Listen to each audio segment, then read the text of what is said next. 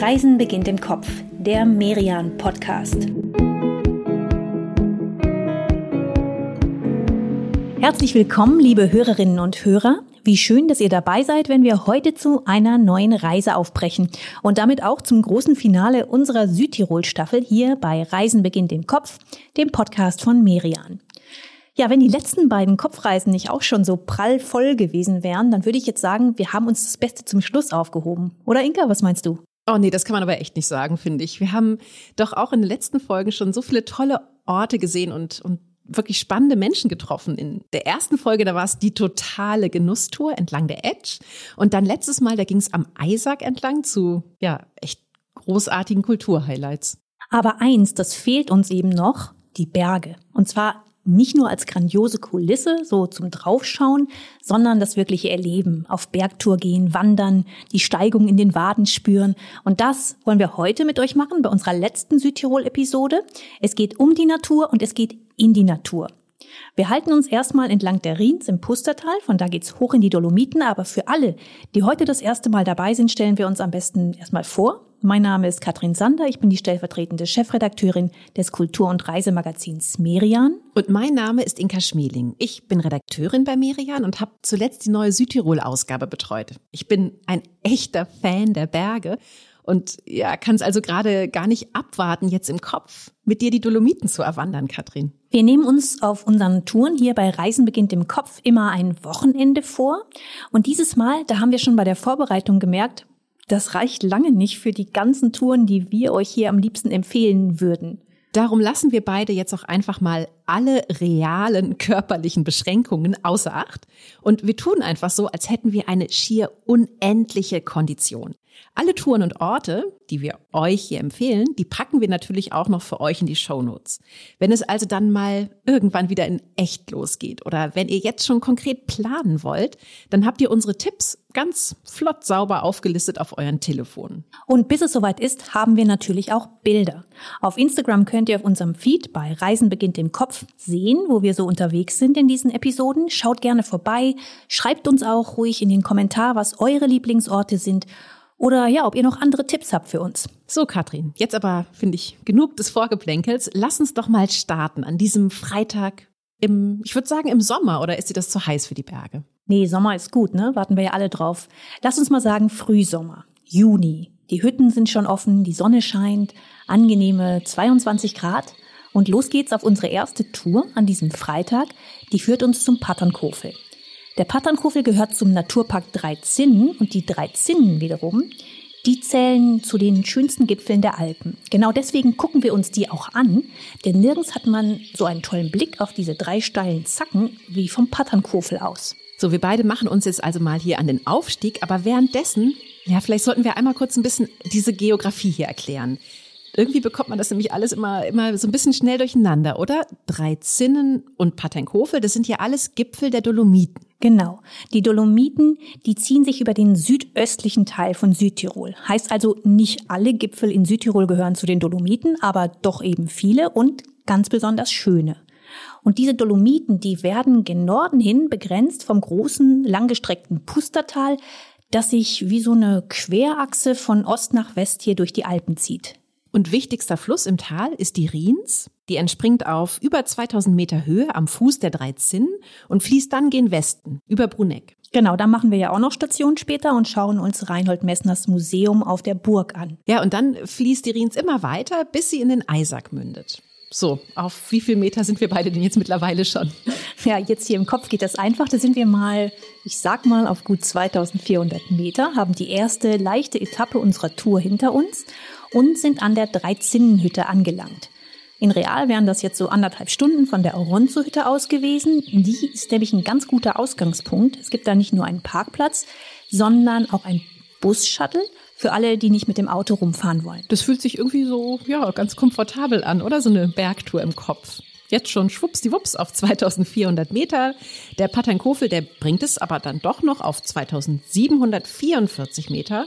Tja, wie lange würden wir denn jetzt bis zum Gipfel eigentlich noch brauchen, Katrin? So für die ganze Tour, da müssen wir mal dreieinhalb Stunden rechnen. Aber hier auf der Hütte, da haben wir die drei Zinnen auch schon ganz schön im Blick. Das ist ein wirklich beeindruckendes Panorama hier.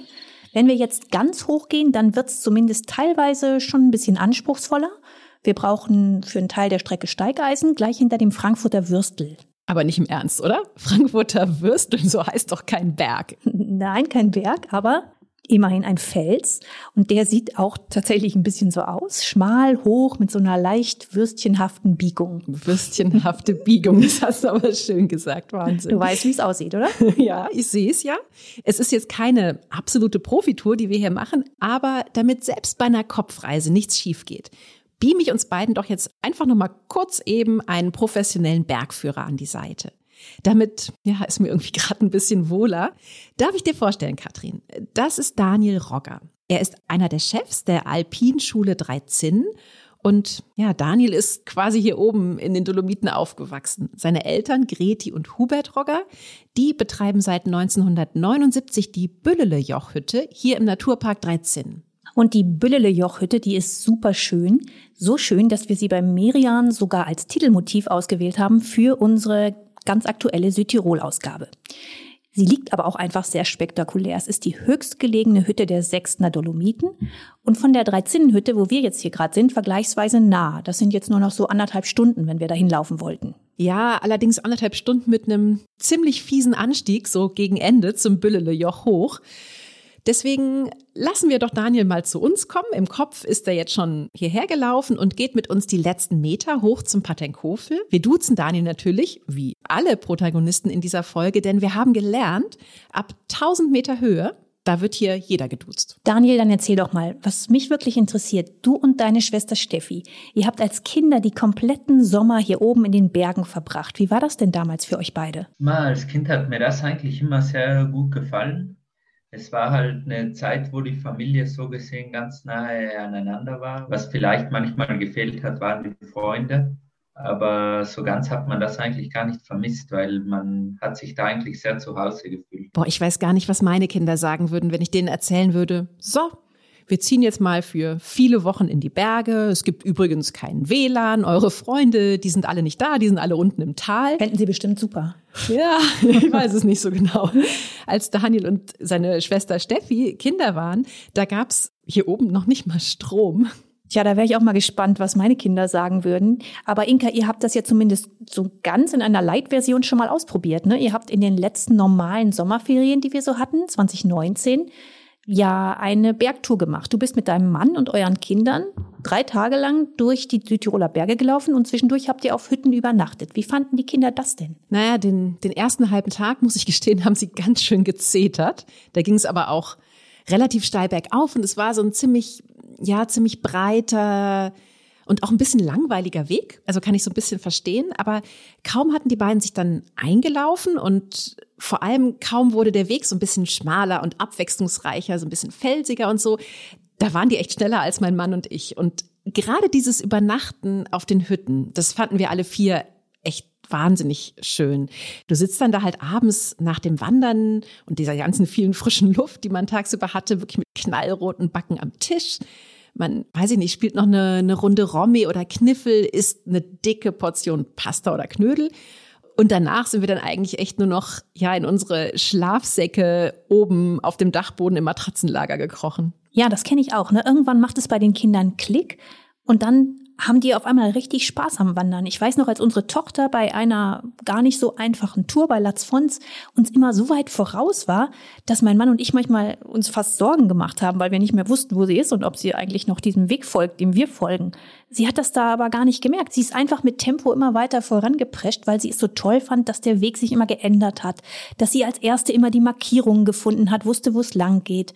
Aber gut, ist jetzt auch nicht bei jedem so. Meinem jüngsten Neun da würde ich so eine Tour wie hoch auf den Patternkofel vielleicht doch nicht machen, sondern lieber eine leichtere Alternative aussuchen. Zum Beispiel eine ganz tolle Wanderung um den Patternkofel herum, also gar nicht weit von hier, zwölf Kilometer lang und vorbei an glasklaren Seen. Aber wir beide, Katrin, wir sind im Kopf jetzt mit Daniel schon ganz oben angekommen auf dem Patternkofel und oh, schau dich mal um. Gerade der Blick von hier auf die drei Zinnen, der ist doch echt ein Traum, oder?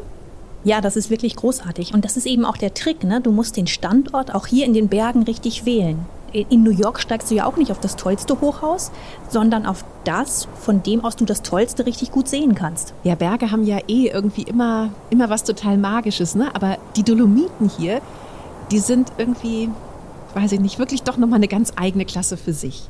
Le Corbusier, der, der große Architekt, der hat ja mal gesagt, sie seien das schönste Bauwerk der Welt.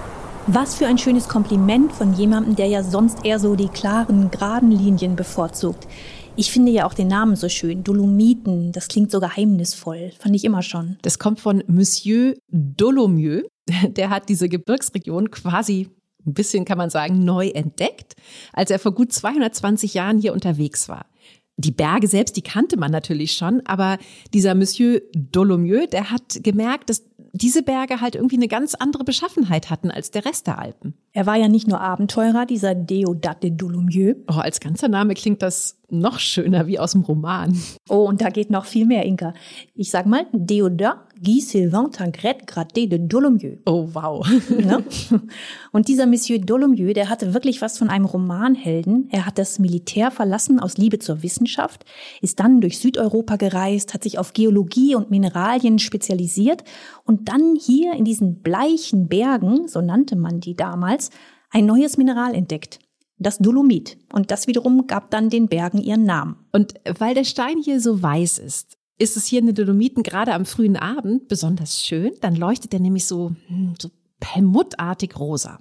Das legendäre Alpenglühen, ja. Hier oben auf dem Patternkofel verabschieden wir beide uns jetzt mal von unserem Bergführer Daniel Rogger. Eine letzte Frage noch, Daniel, bevor du gehst. Du hast uns ja erzählt, die Dolomiten seien nicht nur wahnsinnig schön, sondern gerade auch für Wandereinsteiger und für Familien ein echt gutes Terrain. Warum ist das so? Ich glaube, was die Dolomiten so speziell macht, ist einfach, dass diese äh, bizarren oder schroffen Felsformationen eigentlich fast bis ins Tal reichen.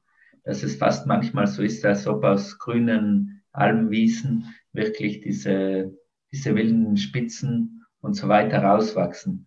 Man muss also gar nicht so hoch hinaus, sondern kann hier die alpine Welt schon auf vergleichsweise niedrigen Gipfeln und Pfaden erleben. Ja, und nicht nur das, ne? Gleichzeitig hat dieser Gebirgszug ja auch eine außerordentliche Schönheit. Das hat den Dolomiten vor einigen Jahren sogar die UNESCO attestiert und ja, Teile davon dann als Weltnaturerbe ausgezeichnet. Allein hier in Südtirol, da gibt's vier verschiedene Naturparks in den Dolomiten. Aber die können wir selbst bei unserer Megakondition auf unserer Kopfreise rein aus Zeitgründen nicht alle erwandern. Das ist ja auch einer der Gründe, warum es so viele Menschen gibt, die immer und immer wieder nach Südtirol fahren und denen es hier nie langweilig wird. Unendlich viele Wanderrouten und die Landschaft ist überall doch auch immer sehr anders, sehr unterschiedlich, selbst wenn man nur in den Dolomiten bleibt. Ja, und so gut es uns hier oben aber auch gefällt, Katrin, wir zwei machen jetzt für heute mal einen rasanten Abstieg zurück ins Tal und suchen uns dann da unten eine nette Bleibe für die Nacht. Zwei Häuser haben wir da im Auge und oh, ich kann mich gar nicht so richtig, so richtig entscheiden. Beide bieten nicht klassische Zimmer an, sondern Mini-Apartments. Das eine, Ovinas Haus, das liegt ja, so 14 Kilometer entfernt von Bruneck in Sand in Taufers. Es ist niegelnagelneu, wurde Ende 2020 überhaupt erst fertiggestellt. Und wegen der Corona-Auflagen hat noch kein einziger Gast dort übernachtet. Da kämen wir im Kopf also quasi bei deren Eröffnungsfeier vorbei. Ja, sozusagen. Für die hoffen die Betreiber gerade so ein bisschen auf Pfingsten. Alles hier ist super modern. Die Suiten, die haben sogar eine private Sauna. Und was ich aber ganz besonders finde, das ist der Blick aus den Fenstern. Man schaut hier ganz weit über das Tal bis nach Bruneck da hinten. Und in Bruneck, da könnten wir eben auch übernachten auf dem Niedermeyer Hof. Auf den ersten Blick ist der so ein bisschen, ja, das genaue Gegenteil von Ovinas Haus. Eben nicht so modern, klar, sondern eher urig alt. Das Haus selbst hat schon 700 Jahre auf dem Buckel und die Holzstufen hier drin, die knarzen so richtig unter den Füßen, wenn man hochläuft zu den Suiten. Aber die wiederum, die haben zwar auch einige richtig schön alte Möbel, aber wirken überhaupt nicht altmodisch, sondern kombinieren das eben mal wieder ganz gekonnt mit modernen Elementen. Ja, das ist mal wieder dieser, dieser typische Mix aus historischen Gemäuern und cooler neuer Architektur. Das hatten wir schon in der letzten Folge. Da haben die Südtiroler irgendwie echt ein Händchen für. Ja, ist immer wieder schön, ne? Aber egal, wo wir jetzt dann einchecken, wir beide wissen schon genau, wo wir zu Abend essen. Wir gehen in Bruneck ins Be Local. Ja, das Konzept, das hat uns echt überzeugt, weil das irgendwie ja genau das ist, was man beim Reisen sucht. Ne? Essen, was eben just aus dieser Gegend hier kommt, die man da gerade erkundet. Das Restaurant, das hat Thomas Ganziolla vor knapp zwei Jahren eröffnet zusammen mit seiner Freundin. Und die beiden, die schmeißen den Laden bis heute gemeinsam mit dem Sous-Chef Daniel einfach zu dritt. Wir haben Thomas gefragt, was ihn eigentlich dazu gebracht hat, das Be-Local zu gründen. Und er hat uns erzählt, dass er auf einem kleinen Bauernhof in Lajen im Grödnertal aufgewachsen ist. Das ist zwischen Bozen und Brixen. Und seine Eltern, die haben da immer ganz viele verschiedene Sachen angebaut. Also alles, was halt in diesem Klima so wächst, Kartoffeln, Bohnen und Salat, aber eben auch Trauben, Kiwi, Feigen und sogar Kaki-Früchte. Ja, da hat Thomas irgendwie schon als Kind zwei Sachen gelernt. Ne? Einmal, wie, wie viele unterschiedlichen Zutaten es überhaupt so geben kann, aber gleichzeitig auch, wie gut die schmecken, wenn sie ganz, ganz frisch geerntet sind. Und diese Erfahrungen aus seiner Kindheit, die sind heute die Basis für sein Restaurant. Und damit hat Thomas echte Fans hier in Bruneck gewonnen, die sagen Sachen über ihn wie Thomas Gantiola kenne ich, äh, Thomas Gantiola vertraue ich auch. Ich weiß, äh, wo der seine Produkte hernimmt, dass er sehr auf Nachhaltigkeit acht gibt und ähm, ja, er einfach ein ehrlicher Mensch ist und diese Ehrlichkeit schmeckt man dann auch in seinen Gerichten. Die Frau, die da spricht, das ist die eine Hälfte des bekanntesten Brunecker Powerpaares. Es ist Christine Laster, Schauspielerin und Chefin des Brunecker Stadttheaters und ihr Mann, das ist der Drei-Sterne-Koch Norbert Niederkofler, der ja, der ein sehr spannendes Konzept entwickelt hat, das die Welt der Dolomiten quasi auf den Teller holt. Zwei sehr spannende Personen, die beide auf ihre Art die Stadt Bruneck und die Dolomiten hier ringsum weiterentwickeln und auch bereichern. Und Christine Laster hat uns versprochen, dass sie uns morgen auf unserer Erkundungstour hier in Bruneck noch so ein bisschen begleitet. Wir freuen uns drauf und verabschieden uns für heute. Wir nutzen diese Pause, um euch zwei Formate vorzustellen, mit denen unser Werbepartner Hurtigruten euch auf immer neue spannende Reisen im Kopf mitnimmt. Da ist einmal der Interview-Podcast Zwölfeinhalb Knoten auf Expedition mit Hurtigruten. Zu hören in dieser Podcast-Reihe sind zum Beispiel die Reiseautorin Arisu Weitholz oder Expeditionsleiter wie der bekannte Polarforscher Arvid Fuchs, der Geologe Steffen Biersack oder der Outdoor- und Nature-Guide Ralf Westphal. Diese Gäste nehmen ihre Hörer jedes Mal ein Stück weit mit. In die Arktis oder die Antarktis, durch die Nordwestpassage oder auch die norwegische Küste entlang. Von den außergewöhnlichen Landschaften, durch die die Expeditionsschiffe von Hurtigruten fahren, erzählt auch das digitale Hurtigruten-Magazin. In Interviews und Reportagen, aber zu diesen Texten seht ihr da auch viele Fotos und Videos. Das digitale Magazin findet ihr auf hurtigruten.de Dort ist auch der Podcast leicht zu hören und natürlich findet ihr ihn auch auf allen gängigen Podcast-Plattformen. Liebe Inka, guten Morgen. Hier an diesem Samstag in Bruneck mit gut 16.000 Einwohnern ist Bruneck die fünftgrößte Stadt von Südtirol. Und bevor wir beide hier jetzt durch die hübsche und sehr gut erhaltene Altstadt stromern, lass uns doch zuerst mal zum Schloss Bruneck gehen. Katrin, ich merke doch, dich zieht es schon wieder zurück in die Berge, oder? Und tatsächlich ja, irgendwie passt dieses Ziel hier auch perfekt zum Thema dieser Folge, die Dolomiten, denn hier lernen wir die Berge irgendwie nochmal von einer, von einer ganz anderen Seite kennen als gestern bei unserer Wanderung auf und um den Paternkofel. Ganz genau. Hier ist nämlich eines der sechs Messner Mountain Museen untergebracht, die die Bergsteigerlegende Reinhold Messner initiiert hat. Und dieses Haus hier heißt Ripa. Und der Name kommt aus dem Tibetischen. Dort heißt Ri Berg und Pa Mensch. Das bringt es ja auch auf eine ganz griffige Formel, was dieses Museum hier will. Ne? Es geht um Menschen, um, um Völker, die in den Bergen leben. Reinhold Messner, der hat auf seinen vielen Reisen und Expeditionen so einige von diesen Völkern getroffen und ja, unterwegs dann auch vieles zusammengetragen. Zehn Jahre hat er, wenn man alles zusammenrechnet, bei den verschiedensten Bergvölkern verbracht. Dabei hat er viel gelernt, sagt er. Und das RIPA ist ja auch nur eins von insgesamt sechs Museen, jedes Haus widmet sich einem anderen Thema. Mal geht es um Religion, mal um Alpinismus, aber in diesem hier eben, ja, da stehen die Bergvölker im Fokus. Und zwar ganz verschiedene, von den Mongolen bis zu den Tuareg, Nomaden aus allen Teilen der Welt, die in den Bergen leben. Und das seit 10.000 Jahren ja zum Teil, ne? Das bekommt dieses Museum hier auch wirklich gut hin, dass es irgendwie deutlich macht, unsere Bergwirklichkeit hier in Mitteleuropa, die ist ja nur eine von ganz, ganz vielen. Man sieht hier Jurten und Hütten, Masken aus aller Welt, Waffen und ja, man erfährt dabei ganz viel über den Alltag dieser dieser sehr verschiedenen Völker. Als ich vor ein paar Jahren mit meinen Kindern im Ripa-Museum war, da weiß ich noch, dass die sich gar nicht losreißen konnten von so einem Tisch mit historischen, so medizinischen Instrumenten, Spiegel, Skalpelle. Und ich weiß gar nicht mehr genau, aus welchem Teil der Welt die jetzt genau stammten, aber die Kinder waren total fasziniert, ich auch. Und wir haben uns damals ganz lange unterhalten, wie das wohl geht in den Bergen ohne Krankenhaus, vor Hunderten von Jahren. Und ich habe mir damals gedacht, verrückt, wie gut das klappt, dass man sich über so einzelne kleine Exponate auf einmal einen Zugang zu einer Welt erschließt, von der man ja eigentlich gar keine Ahnung hat und wie spannend das ist. Es geht ja auch nicht nur um, um fremde Welten. Ne? Das, das Leben seines eigenen Bergvolkes hier in den Dolomiten, das hat Messner nicht ausgespart. Das finde ich auch irgendwie ganz charmant. Und ja, dann natürlich auch dieses Gemäuer hier, diese, diese Burg. Das gibt dem Museum etwas sehr Majestätisches. Und Manche von diesen Räumen, die laden irgendwie geradezu zu meditieren nach fernöstlicher Art, als wäre diese Sommerresidenz der Fürstbischöfe eigentlich genau dafür gemacht. Verrückt, ne? Wie viel hier zusammenpasst, obwohl die einzelnen Kulturen ja auf den ersten Blick ganz, ganz verschieden wirken. Lass uns beide jetzt hier auf der Burg nochmal auf den Bergfried steigen. Die gut 100 Stufen, die merken wir gar nicht mit unserer Superkondition. Ja, und wir werden da oben mit einem Traumblick belohnt. Wir sehen auf die 3000er im Ahrtal und auf diese vielen Bergbauernhöfe. Die sehen so ein bisschen aus, als hätte irgendjemand über die Landschaft gestreuselt.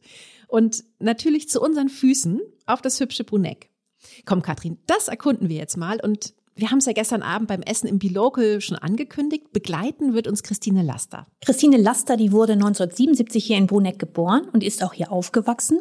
Sowohl sie als auch ihre ältere Schwester Ulrike sind Schauspielerinnen geworden und 2020 hat Christine Laster dann die künstlerische Leitung des Brunecker Stadttheaters übernommen. Verheiratet ist sie mit Norbert Niederkofler. Auch der ist hier in der Region ein echter Star. Sein Restaurant St. Hubertus in St. Cassian, das wurde als erstes Restaurant hier in Südtirol mit drei Michelin-Sternen ausgezeichnet. Und ja, und das vor allem, weil er sich bei seiner Küche immer mehr auf das fokussiert hat, was die Berge direkt vor seiner Haustür, also die Dolomiten, so hergeben. Dafür hat er ja eine ganz griffige Formel gefunden, Cook the Mountain, also Koch den Berg. So hat er sein Prinzip genannt. Aber Christine, erzähl uns doch mal, ihr zwei beiden, ihr seid ja sozusagen das Südtiroler Power Couple. Ihr habt auch schon in den verschiedensten Städten gewohnt. Warum jetzt dann wieder Bruneck? Als ich dann schwanger war, mussten wir, also mein Mann und ich, irgendwo einen, ein Basecamp finden, um dort eben zu leben, zu wohnen. Und nachdem wir vier Wohnungen in Südtirol verstreut hatten, haben wir uns dann wieder äh, ja, geeinigt, wir ziehen nach Bruneck und dann kann unser Sohn dort aufwachsen, so wie sich's gehört, unter Anführungszeichen. Und deshalb war ich dann total glücklich, eben wieder in Bruneck zu sein, weil ich diese Stadt einfach mag, weil ich sie sehr lebenswert finde. Was diese Stadt so lebenswert macht, das sehen wir zwar ja auch gerade. Das sind einmal die Dolomiten, gleich hier im Rücken der Stadt. Die eben so viel Kraft auch schenken. Äh, die beschützen einen auch. Manchmal sind sie einem auch im Weg, weil man so irgendwie den Horizont versperrt hat oder das Gefühl hat, man ist eingeschlossen. Und es ist aber natürlich auch Bruneck selbst. Dann noch diese schmucke Innenstadt mit ihren vier Stadttoren. Da hat man auch das Gefühl, man ist immer irgendwo eingebettet. Ja, Bruneck ist wirklich eine kleine Schönheit. Wir schlendern hier jetzt mal durch und schauen uns diese vier mittelalterlichen Stadttore an, von denen Christine erzählt hat. Und die sind ja überhaupt nicht so pompös, wie man das eigentlich erwarten würde, ne? Nee, die haben irgendwie eher was von, weiß nicht, so kleinen Durchschlupfen in die Stadt rein, Pastellfarben und teils ja auch mit jahrhundertealten Fresken verziert. Da verstehe ich schon, was Christine meint. Ne? Die, die betten diese Stadt irgendwie so ganz wohlig ein. Und mittendrin in dieser kleinen Altstadt zwischen Ragen und Ursulinentor, da verläuft die Stadtgasse, die ist sogar noch älter als die Tore. Sie blieb lange die einzige Straße der Stadt und schau dich mal um, Inka. Fällt dir irgendwas auf hier? Ja, es hübsch, würde ich sagen. Also die Häuser, die sind alle schön restauriert, äh, alles Fußgängerzone. Ja, das stimmt. Aber eine Sache fehlt, die wir bislang in jeder größeren Südtiroler Stadt gesehen haben, nämlich die Lauben die Bogengänge. Ach, guck mal, das ist mir gar nicht richtig aufgefallen, aber du, du hast recht und vielleicht ist es deswegen gar nicht so aufgefallen, weil, weil es eine Sache hier trotzdem ganz, ganz viel gibt, die wir sonst immer in den Lauben gesehen haben, nämlich diese ganzen alteingesessenen Läden und Handwerksbetriebe, die irgendwie so eine Altstadt so lebendig machen. Wir könnten also jetzt noch ein bisschen shoppen gehen hier in Bruneck, aber ich würde irgendwie gerne auch noch mal ein paar Schritte rausgehen aus der Altstadt und mir das Haus anschauen, das Christine Laster 2020 übernommen hat, das Stadttheater Bruneck. Das war gar kein leichtes Erbe, was sie da angetreten hat. Sie hat die Stelle als künstlerische Leiterin nämlich direkt vom Gründer des Theaters übernommen. Das Haus hat im Schnitt sechs Eigenproduktionen im Jahr. Und was ich sehr besonders daran finde, es ist für Bruneck eine wichtige Verbindung raus in die große Welt. Man macht hier viele Kooperationen mit anderen Theatern. Ja, man fährt selbst für Gastspiele entweder dorthin oder man lädt eben andere Ensembles hierher nach Bruneck ein. Und jetzt machen wir beide mit Christine Laster noch einen allerletzten Ausflug hier in Bruneck. Wir steigen im Kopf mit ihr in die Seilbahn und fahren hoch zum Kronplatz, dem Hausberg der Stadt. Das ist ja auch sowas, was Bruneck echt sehr charmant macht. Gerade bist du noch in diesem süßen, engen Altstädtchen und dann steigst du in die Gondel und bist eine gute Viertelstunde später ja, mitten in den Dolomiten auf 2275 Meter Höhe mit einem Traumblick auf die anderen Gipfel und übers Pustertal. Wir haben hier oben jetzt boah, so viele Möglichkeiten, dass wir nicht mal im Kopf alle machen können. Wäre jetzt Winter, da könnten wir zum Beispiel auf dem Kronplatz Skifahren oder eine Schneeschuhwanderung machen oder rodeln. Und im Sommer natürlich wandern, Bergsteigen, Mountainbiken, Paragliden. Das ist echt, ja, das reinste Natursportparadies hier oben. Ja, aber eben nicht nur Natursport, ne? Es gibt hier auch reichlich Kultur. Der Kronplatz, der wird seit ein paar Jahren, ja, kann man sagen, regelrecht gefeiert als Kulturberg. Es gibt hier nämlich gleich zwei sehr gute, sehr sehenswerte Museen. Das eine davon, das ist ein weiteres Messner Mountain Museum, das Corones, in einem ziemlich spektakulären Bau von der Architektin Zaha Hadid. Die hat den so in den Fels hineingebaut. Ja, und das sieht echt spektakulär aus, ne? Wie dieses Haus ja, ich weiß nicht, geradezu verschmilzt mit dieser Dolomitenwelt. Und wenn man dann wiederum drinnen ist, dann sieht man durchs Panoramafenster raus, ja, raus auf diese ganzen Berggipfel. Ja, wir haben ja eben schon gesagt, dass jedes von Messners Museen ein bestimmtes Thema hat. Hier im Coronis ist das die Entwicklung des modernen Bergsteigens. Und in dem zweiten Museum hier oben, da geht's auch um ein ganz konkretes Thema, aber ein ganz anderes. Da geht's um die Bergfotografie und darum, wie die sich entwickelt hat. Das Lumen Museum erzählt und zeigt auch sehr schön, was für eine Ausrüstung die Pioniere der Bergfotografie vor 200 Jahren mit auf die Gipfel schleppen mussten. Ja, schau dir das hier mal an, ne? bis zu 250 Kilo, weil ja, die mussten ja die ganzen Glasplatten dabei haben, auf die das Foto dann gebannt wurde. Nicht nur die Glasplatten, sondern auch noch die ganzen chemischen Utensilien, um diese Platten dann ja oben in den Bergen wie in so einer Art provisorischer Dunkelkammer zu entwickeln. Hier rein ins Lumenmuseum, da nimmt uns jetzt auch Christine Laster mit, denn hier hat auch das Restaurant Alpin ihres Mannes sein Zuhause gefunden. Norbert Niederkofler, der hatte ja für sein Cook the Mountain Prinzip 2017 seinen dritten Stern bekommen für sein High-End-Restaurant. Aber irgendwie, erzählt uns seine Frau, war damals auch klar, ja, ich weiß nicht, das ist jetzt kein Erfolg, auf dem er sich ausruhen will, sondern eher ein Konzept, das er auch jenseits der Spitzengastronomie irgendwie platzieren möchte. Und dann hat man, hatte man das Gefühl, es schreit jetzt nach einem Lokal, wo man das dann auch noch 100 Prozent umsetzen kann, aber nicht nur für Gäste, äh, die sich das leisten mögen, ein Drei-Sterne-Lokal, sondern auch für Menschen, die einfach sagen, ich mag nicht unbedingt 400 Euro fürs Abendessen ausgeben, aber ich, ich habe Lust zu verstehen, was es bedeutet, äh, nachhaltig zu kochen und nur Zutaten zu verwenden, die aus der hiesigen Umgebung kommen. Und dann hat sich dieser Kronplatz natürlich perfekt angeboten, weil dieses Lokal inmitten der Bergkultur ähm, sich befindet. Man hat äh, einen Blick auf die Dolomiten, man hat einen Blick auf die Alpen und man ist eingebettet in dieses wunderbare Panorama.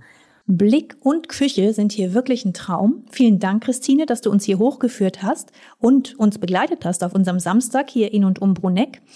Wir beide, liebe Inka, wir verlassen die Stadt jetzt mal und folgen der Rins noch ein kleines Stückchen hier durchs Pustertal bis St. Lorenzen und da biegen wir dann ab und fahren hinein ins Herz der Dolomiten, ins Gardertal. Das war bis vor wenigen Jahren ja eigentlich noch so der, der Inbegriff der Abgeschiedenheit. Lange gab es vom Pustertal nur eine sehr, ja, sehr kurvige, sehr schmale, sehr gefährliche Straße hierher. Ja, es gab dann auch ein schweres Busunglück auf dieser Strecke und Daraufhin wurde dann eine neue gebaut. Jetzt geht es hier durch diverse Tunnel und auch auf einer deutlich breiteren Straße ins Gardatal. Aber ein bisschen was von der alten Abgeschiedenheit, das sieht man hier auch heute noch. Etwa 35 Kilometer weit reicht dieses Tal hinein in die Dolomiten. Große Teile zählen zu den beiden Naturparks Pues Geisler und Fanis Senis Prags. Und gerade weil es so spät für den großen Tourismus, sage ich mal, erschlossen wurde, ist das Tal bis heute ein echtes Naturparadies. Und das hat ja auch einige prominente Fans, ne? Also Hollywood-Stars wie George Clooney oder Tom Cruise, die haben hier schon geurlaubt. Wir beide, wir fahren tief rein ins Gardatal. Von Bruneck aus sind wir etwa oh, so eine Dreiviertelstunde im Auto unterwegs bis zum südöstlichen Seitenast im hinteren Gardatal. Wir sind hier jetzt schon fast raus aus Südtirol, fast in Venetien, im Hochabteital. Auf Italienisch heißt das Alta Badia. Übrigens auch ein sehr bekanntes Skigebiet, ne? Und wir haben uns für heute Nacht ein Hotel ausgesucht, das recht neu ist, aber sehr schön hier in diese Dolomitenwelt passt. Es liegt im schicken Örtchen St. Cassian. Ja, schick äh, trifft es wirklich ganz gut, finde ich. Ne? Das ist ja wirklich eher ja, recht gehobener Tourismus, den es hier gibt.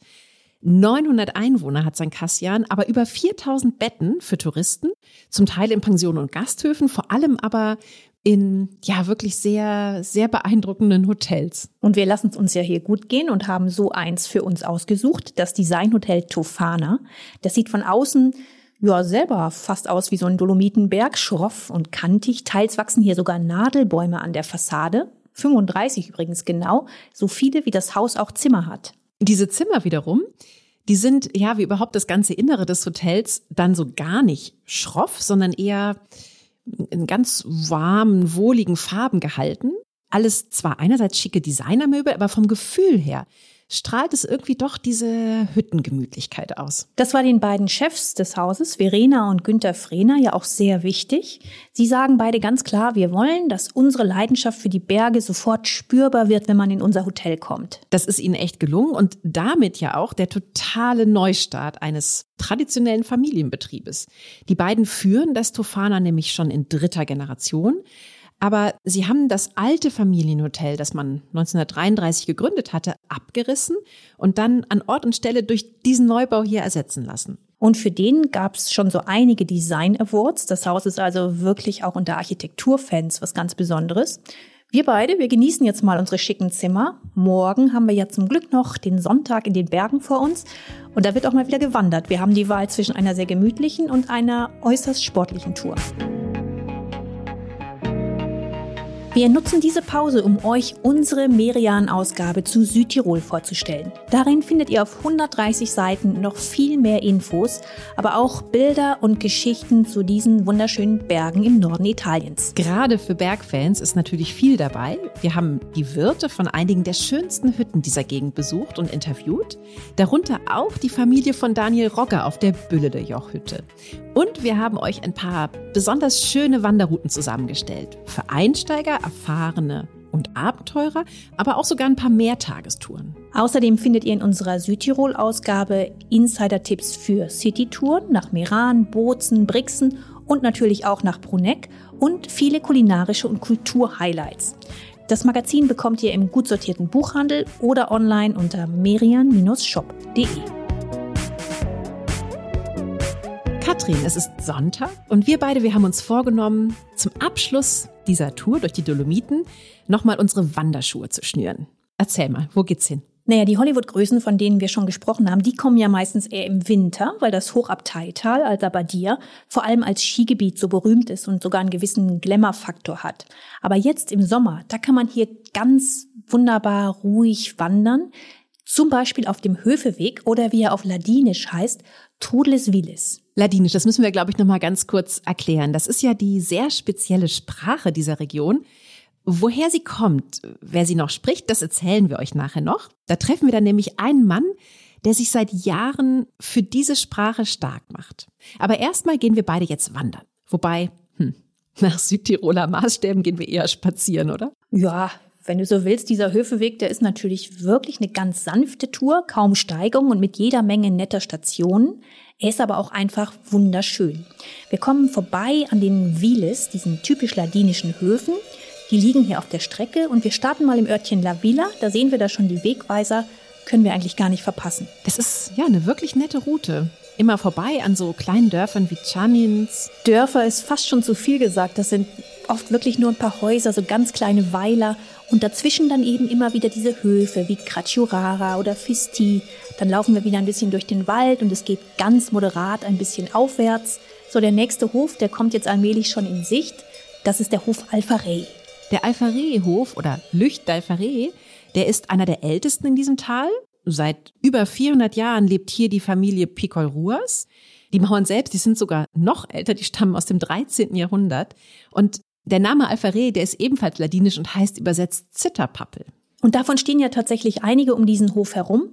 Komm, dann machen wir hier doch mal eine kleine Mittagspause. Der Hof ist wirklich so schön urig und gerade auch drinnen echt sehenswert. Die Gaststube hier, die ist komplett aus Zirbenholz, über 150 Jahre alt. Hier hat Bergbauer Anton Pickel-Ruas noch vor gut 30 Jahren als Kind und Jugendlicher mit seiner Familie gegessen. Wie die Familie damals lebte, das kann man ja heute noch schön nachspüren hier.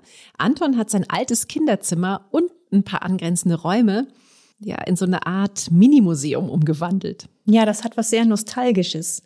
Auf der anderen Seite, so einfach, wie man das da sieht, so einfach wollen natürlich auch die Piccolo Ruas heute nicht mehr leben. Nebenan steht ein neues Wohngebäude, dort lebt die Familie heute und dort gibt's auch eine Ferienwohnung mit zwei Zimmern und Küche.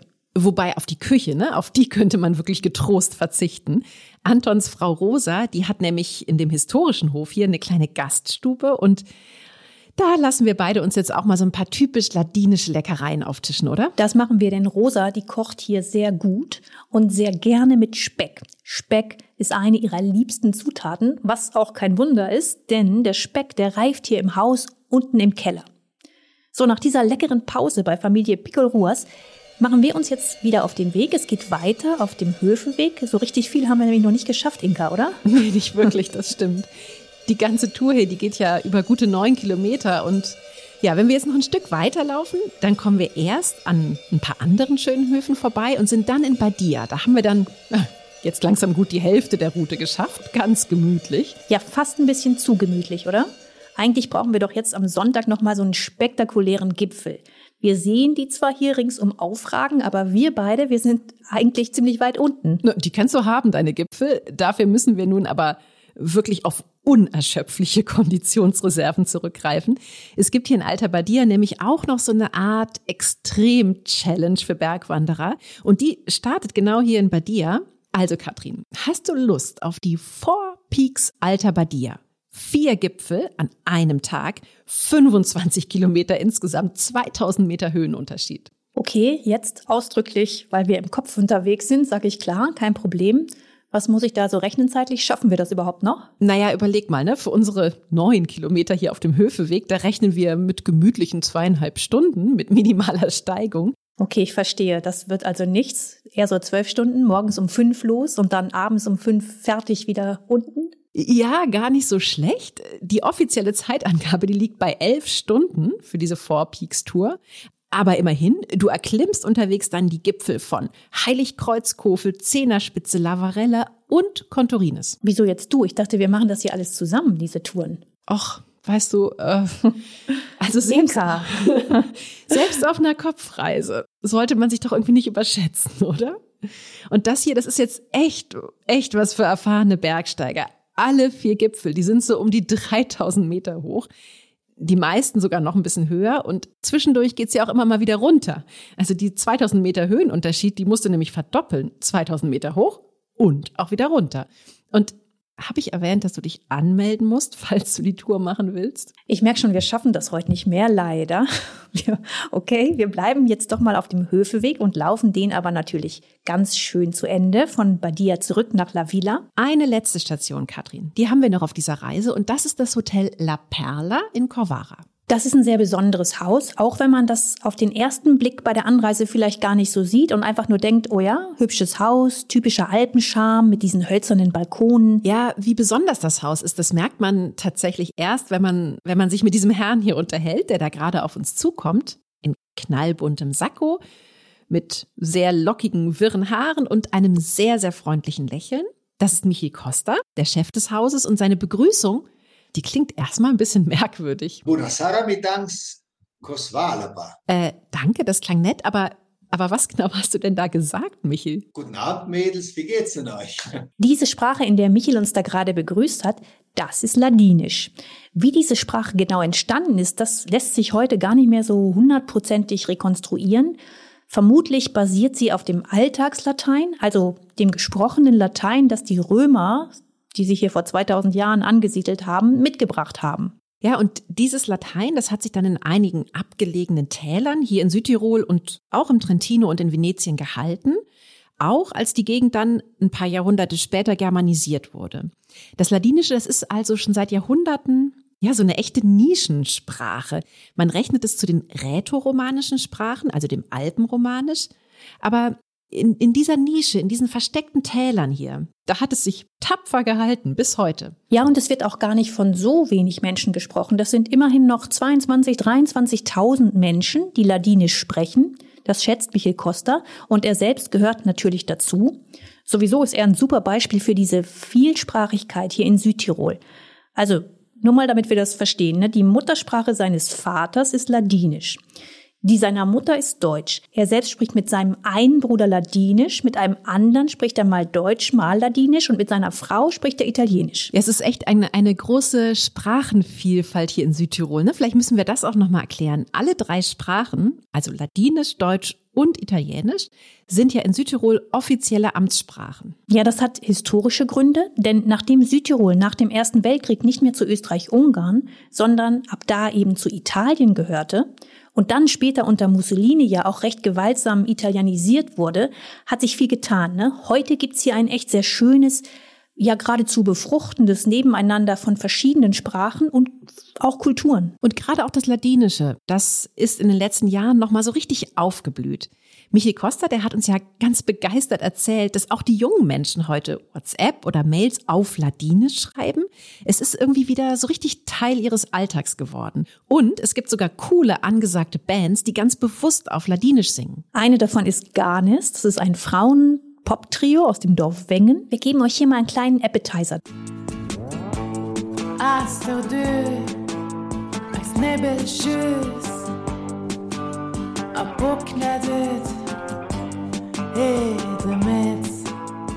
Selbst mein Sohn, der hat gesagt, als er das gehört hat, oh, klingt ganz schön fresh, dieses Ladinisch. Und genau damit tut die Band ihrer Sprache natürlich auch einen Riesengefallen. Ne? Die hält das Ladinische ein Stück weit mit lebendig. Wie wichtig das ist, weiß auch Michiel. Er hat sich in den letzten Jahren sehr eingesetzt für diese Sprache. Er war sogar eine Zeit lang mal Präsident der Dachorganisation der ladinischen Kulturvereine.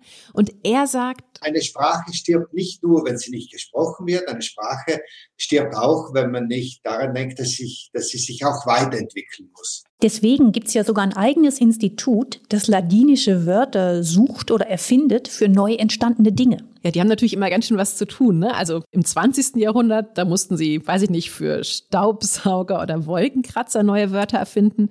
Und jetzt geht's wahrscheinlich erst so richtig los. SMS, Smartphone. Und zugleich hat das Ladinische natürlich wiederum Wörter, die es wohl so in keiner anderen Sprache gibt. Es gibt etwa zig Begriffe für die verschiedensten Arten des Kirchglockenläutens.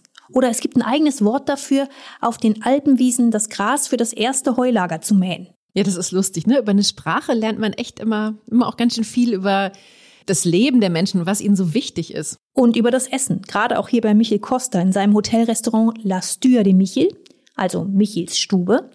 Denn er verfolgt ähnlich wie das Team von Be Local in Bruneck die Devise, auf die Teller kommt hier nur, was in der Gegend und in der jeweiligen Jahreszeit gerade wächst. Wir sind dann auch sehr radikal geworden, nicht? Also es gibt dann seit Jahren in unseren Hotels keine Cola mehr, keine Chiquita-Bananen, es gibt keine Nestlé-Produkte, es gibt im Sommer natürlich keinen Apfelstrudel. Apfelstrudel gibt es nur, sobald es die Äpfel gibt. Das war nicht so einfach, denn die, die Gäste sind natürlich nicht alle einverstanden. Der Russe, der bei uns im Hotel so viel Geld, bezahlt, der möchte natürlich äh, zu Weihnachten äh, äh, Überseefische und, äh, und Hummer und möchte natürlich äh, auch die Waldfrüchte, aber die gibt's halt nicht. Das ist eine sehr sympathische Art, radikal zu sein, oder?